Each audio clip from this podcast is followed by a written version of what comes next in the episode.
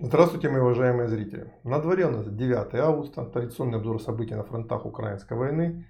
Начну его с северного направления, Купенск. Здесь наши войска между Купенском и Сватовым продолжают наступательные действия выдавливая противника. С трассы между Купенском и Сватово идут очень интенсивные боевые действия. В районе населенного пункта Ивановка, это окраины населенного пункта наши войска вошли с юга в это село, идут бои. То есть здесь наступление наших войск продолжается, да, не без проблем, тем не менее движение вперед ежедневные есть. Сразу хочу прокомментировать то сообщение, которое выдал глава Харьковского ВХ Граничева насчет того, что якобы в последние дни освобождены 5 населенных пунктов Харьковской области. Здесь уже много спекуляций появилось по этой теме. Но это не в ближайшие дни, это за последнее время, это за последние, я даже сказал, несколько месяцев было освобождено действительно 5 населенных пунктов Харьковской области. А за последние дни, к сожалению, пока не освобождено ни одного. Но движение вперед в этом направлении, конечно, есть именно на Купинском направлении. Южнее. Плацдарм на правом реку реки Жеребец. Здесь противник, как я и сказал в прошлом выпуске, подтянул резервы. Две элитные бригады. Одна работает на этом направлении, вторая работает южнее на Кременном направлении.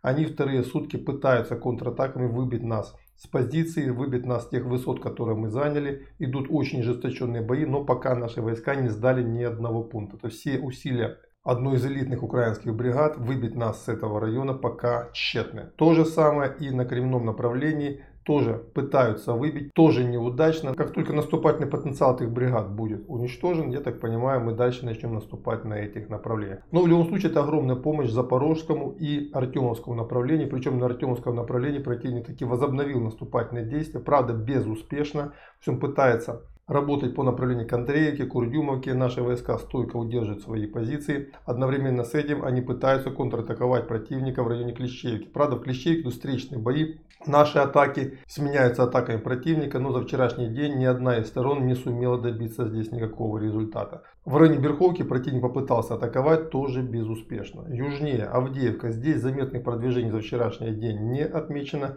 Марьинка тоже самое по запорожскому направлению. Здесь противник вчера на Великоновоселском участке пытался целый день взять под свой контроль населенный пункт урожайный. Даже было зашел в него, но к вечеру был отброшен. Ну и по тем данным, которые есть на сегодняшний момент, с утра он возобновил свои попытки атаковать в этом месте. То есть довольно-таки локальные задачи, никаких широкомасштабных наступательных действий пока речь не идет. Ну и также вчера он пытался весь день атаковать в районе Работино. Тоже было зашел на окраины Работино севера, но быстро был оттуда выбит нашей контратакой. И по итогу дня закончилось все на тех позициях, с которых его контрнаступ и начинался. То есть противник, понеся потери, был отброшен на исходные позиции. Ну и также вчера было очень много шума по поводу высадки то ли десанта, то ли диверсантов на Херсонском направлении. На самом деле там на семи лодках высадилось несколько десятков диверсантов которых в итоге и сбросили обратно в реку. То есть ничего серьезного здесь не происходит, да и не может произойти, потому что, как ни крути, Днепр, даже сейчас, когда он заметно обмелел, все равно это очень серьезная водная преграда, которую преодолеть очень и очень трудно. И современное состояние украинских вооруженных сил не позволяет рассчитывать на то, что отсюда можно наступать со стратегическими целями, удерживая от атак российской авиации свои стратегические переправы через Днепр, если таковые когда-то будут возведены.